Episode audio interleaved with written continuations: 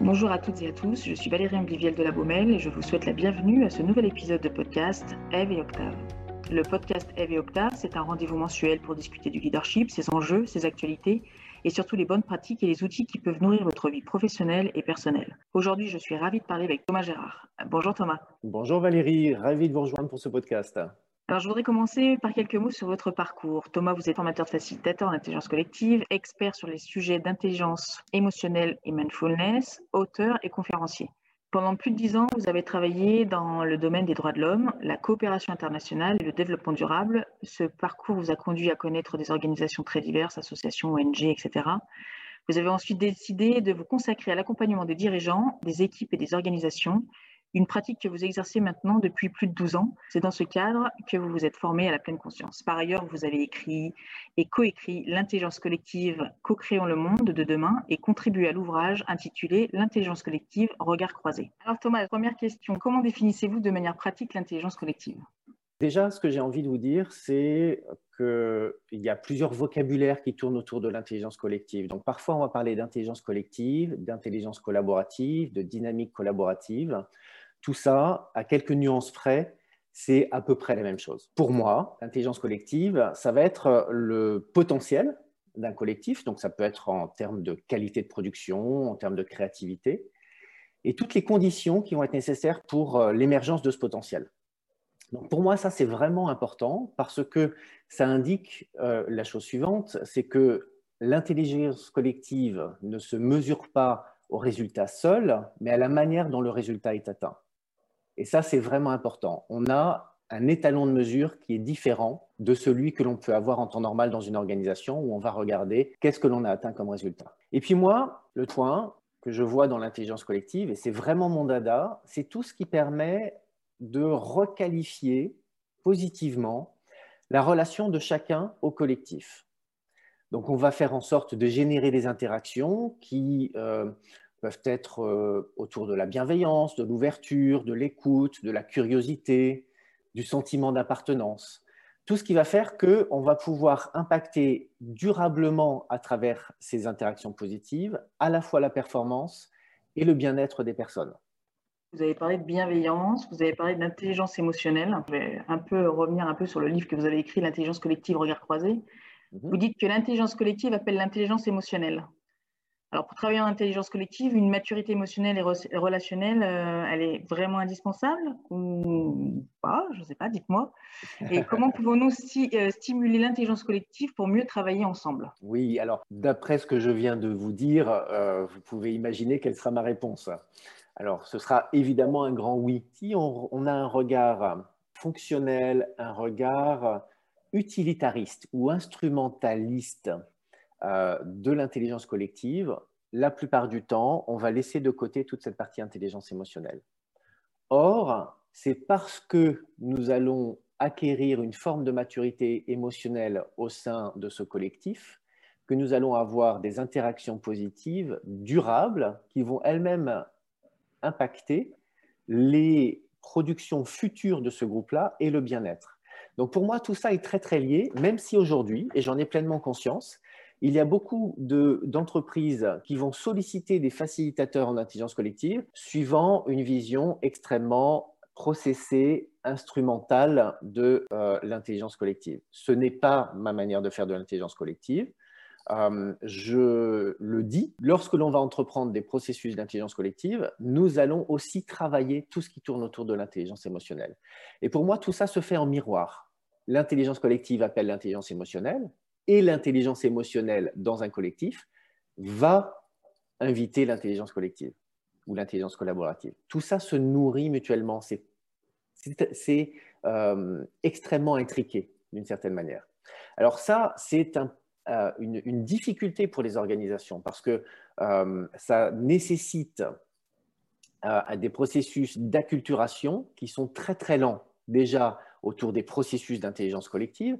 Ça demande, lorsque l'on intègre les conditions et les processus d'intelligence collective dans une organisation, et quand c'est le cas, c'est déjà formidable, je le reconnais, mais c'est lent et ça demande de déconstruire des habitudes qui sont souvent euh, liées à une organisation pyramidale et à une hiérarchie et à l'endroit où se prennent les décisions.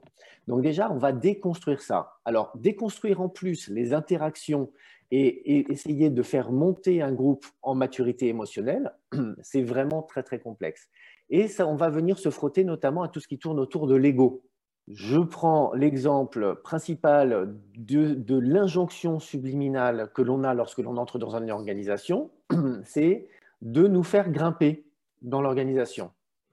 Et l'injonction, c'est parce que tu vas grimper, tu vas acquérir de la valeur.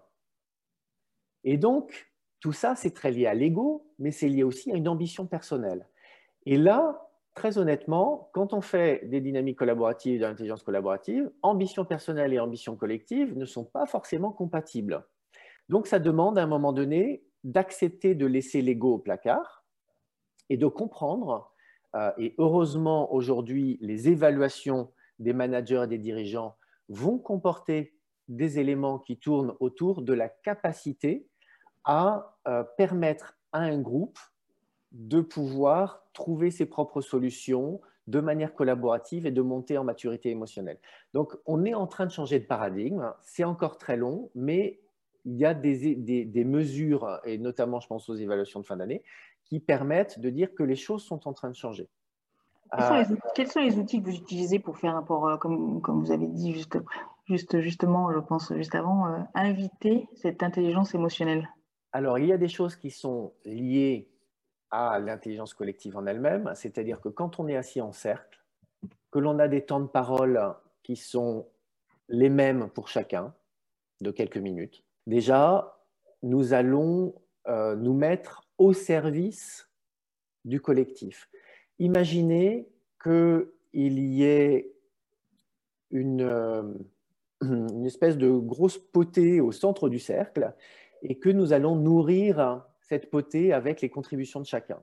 Donc, à un moment donné, ce n'est plus moi qui décide en tant que personne euh, de ce collectif que mon idée est la meilleure et je vais l'imposer aux autres.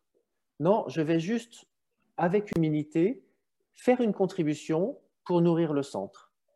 Et tout le monde va écouter les contributions de chacun et puis, à un moment donné, c'est le collectif qui va faire émerger une contribution. Donc là, on est déjà dans de l'écoute, de l'humilité, de la contribution, euh, quelque chose dans l'idée de se mettre au service qui est vraiment intéressant. Ensuite, moi, j'essaie dans mes facilitations d'intégrer d'autres éléments qui sont euh, liés à tout ce qui tourne autour de la mindfulness ou méditation de pleine conscience. Qui va Est-ce que vous appelez euh, mindful intelligence?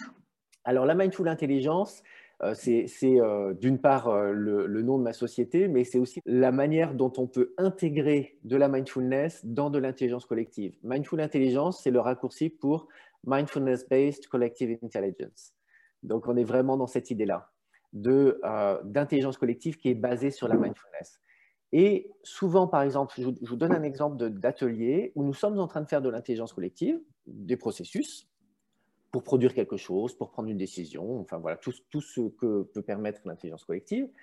Et euh, je vais, à un moment donné, sonner une, cloche de pleine conscience, euh, ça ressemble à un peu un, un petit bol tibétain, juste pour arrêter ce que font les personnes, leur dire, attendez, là, on arrête les discussions, on arrête ce que nous étions en train de faire, on se recentre, et puis j'observe ce qui se passe en moi. Est-ce que j'ai des sensations corporelles? Est-ce que j'ai des émotions? Est-ce que j'ai chaud? Est-ce que j'ai froid? Est-ce que j'ai euh, de la frustration? Est-ce qu'il euh, y a quelque chose qui, euh, au contraire, me procure de la joie? Qu'est-ce qui se passe chez moi? Peut-être que je peux observer aussi ma posture physique. Est-ce que je suis très penché sur la table, qui serait un signe d'engagement? Ou est-ce qu'au contraire, j'ai les bras croisés et je suis au fond de ma chaise et j'attends que ça se passe? Toutes ces choses-là, en fait, c'est important de pouvoir les observer sur soi-même. Après, je dis, OK, voilà, écrivez ça dans un petit journal, dans un petit cahier, et puis on reprend. On reprend, on passe encore un quart d'heure, 20 minutes, une demi-heure, et puis je ressonne la cloche. Et là, je dis, cette fois-ci, vous allez faire ce que vous avez fait tout à l'heure, observer tout ce que je viens de dire, et puis voir l'impact de ce que vous venez d'observer sur les autres qu'est-ce que vous avez noté de ce que le fait que vous ayez les bras croisés et le fait que vous soyez au fond de votre chaise euh, adossé, est-ce que vous voyez que ça impacte le groupe, le collectif? Est-ce que vous avez noté que le comportement de certaines personnes à la table va vous, vous impacter Et vous faites le lien entre votre engagement et votre désengagement du travail collectif? Et puis, on écrit, ça s'appelle, cette méthode-là s'appelle du journaling, et mhm. puis, hop, on repart dans le processus etc. Encore 10, 20, 30 minutes. Et puis, je ressonne une troisième fois la cloche. Et là, je leur dis, maintenant, essayez d'observer comment tout ce que vous avez observé en phase 1 et en phase 2 vous permet de voir l'impact sur ce que vous produisez, la qualité de ce que vous produisez. Et là, c'est ce qu'on appelle dans le langage de facilitateur et de coach, la méta, c'est-à-dire cette capacité à s'observer en action. Et donc là, souvent, les personnes, du coup, vont voir tout ce qui se passe dans la systémique, toutes les interactions systémiques qui vont faire que la production, elle est de telle ou de telle qualité, elle a été produite rapidement ou pas rapidement, etc. etc. Donc en fait, pour moi, tous ces éléments sont extrêmement importants, voire essentiels, de faire de l'intelligence collective sans être en mesure de se regarder soi, de regarder comment j'impacte l'autre ou que l'autre m'impacte, ou de regarder comment tout ce que nous vivons ensemble impacte notre production, pour moi, euh, si on ne regarde pas ça, on n'est pas dans le plein potentiel de l'intelligence collective. Et on va être que dans du process. Et le process, il va être dans le mental, pas dans le, pas dans le reste du corps, dans le mental, et il va nous emmener sur, OK, on nous a dit qu'il fallait qu'on produise ça, donc on va produire ça on va juste le produire un peu différemment, mais ça va être juste un épiphénomène et ça, cela ne va avoir aucun impact sur les personnes. Une fois qu'ils seront sortis de ce temps d'intelligence collective, ils vont revenir à leur bureau, ils vont continuer à faire comme avant. Et moi, ce qui m'intéresse en intelligence collective, c'est que les personnes, elles intègrent tous ces automatismes-là pour qu'une fois qu'ils sont en autonomie dans leur manière de travailler ensemble, sans la présence d'un facilitateur extérieur, ils continuent sur cette lancée-là, d'observation d'eux-mêmes et de voir comment ça impacte la qualité de la production. Voilà. C'est une manière euh, euh, certainement très biaisée qui est la mienne de parler d'intelligence collective et d'intelligence émotionnelle, mais je, suis absolument persuadé que si l'on fait de l'intelligence collective de manière processée, euh, nous ne pouvons pas aller vers le plein potentiel de l'intelligence collective qui nous dépasse on se met tellement au service qu'à un moment donné, tout ça, et, en mettant son ego au placard, hein, je le rappelle, que tout ça nous dépasse et puis ça, nous fait produire des choses souvent magiques. Et ça, c'est ça qui est extraordinaire, de se dire, ah, jamais j'aurais imaginé qu'on puisse produire un projet, une idée, une décision de cette manière-là, en y prenant autant plaisir, c'est-à-dire en étant à la fois dans la performance de ce qu'on nous a demandé de produire, et en même temps dans le bien-être du collectif. Donc en gros, vous avez pris en compte le corps, le cœur et l'esprit dans votre processus d'intelligence collective. Exactement. Et figurez-vous que même parfois, je les fais danser. Ah La mindfulness, c'est pas seulement euh, d'être euh, en observation statique et en silence. La mindfulness, c'est vraiment cette capacité à observer ce qui est là, dans l'instant présent, sans jugement. Mais ça peut se faire en marchant, dans le mouvement libre euh, ou la danse intuitive, euh, dans un travail d'eye contact, par exemple, pour vraiment réussir à se connecter à l'autre. Donc, je peux parfois proposer des, dans un atelier d'intelligence collective, je vais proposer des éléments qui sont associés à la mindfulness, qui peuvent être euh, des sons intuitifs, de la danse intuitive, de l'eye contact ou de la méditation plus au sens où on le projette, si vous voulez. Donc plus dans le silence, de centrage, d'observation de ce qui se passe, etc. Tout ça, c'est de la mindfulness, c'est-à-dire c'est vraiment cette capacité à être complètement présent à soi sans jugement et de voir ce qui se passe. Moi, j'ai un triptyque sur lequel je travaille, c'est comment ça tourne autour du prendre soin. On parle beaucoup du care, du prendre soin, mais pour moi, euh, le prendre soin est essentiel dans le travail d'intelligence collective. La manière dont chacun va s'approprier se prendre soin de soi-même et de l'autre. Et il y a un triptyque que je donne très souvent aux personnes que j'accompagne, c'est sécurité, confiance, authenticité. Comment est-ce que je fais en sorte pour ce collectif de créer la sécurité pour que chacun puisse, euh, de par le fait de se sentir en sécurité, tisser avec d'autres personnes des liens de confiance.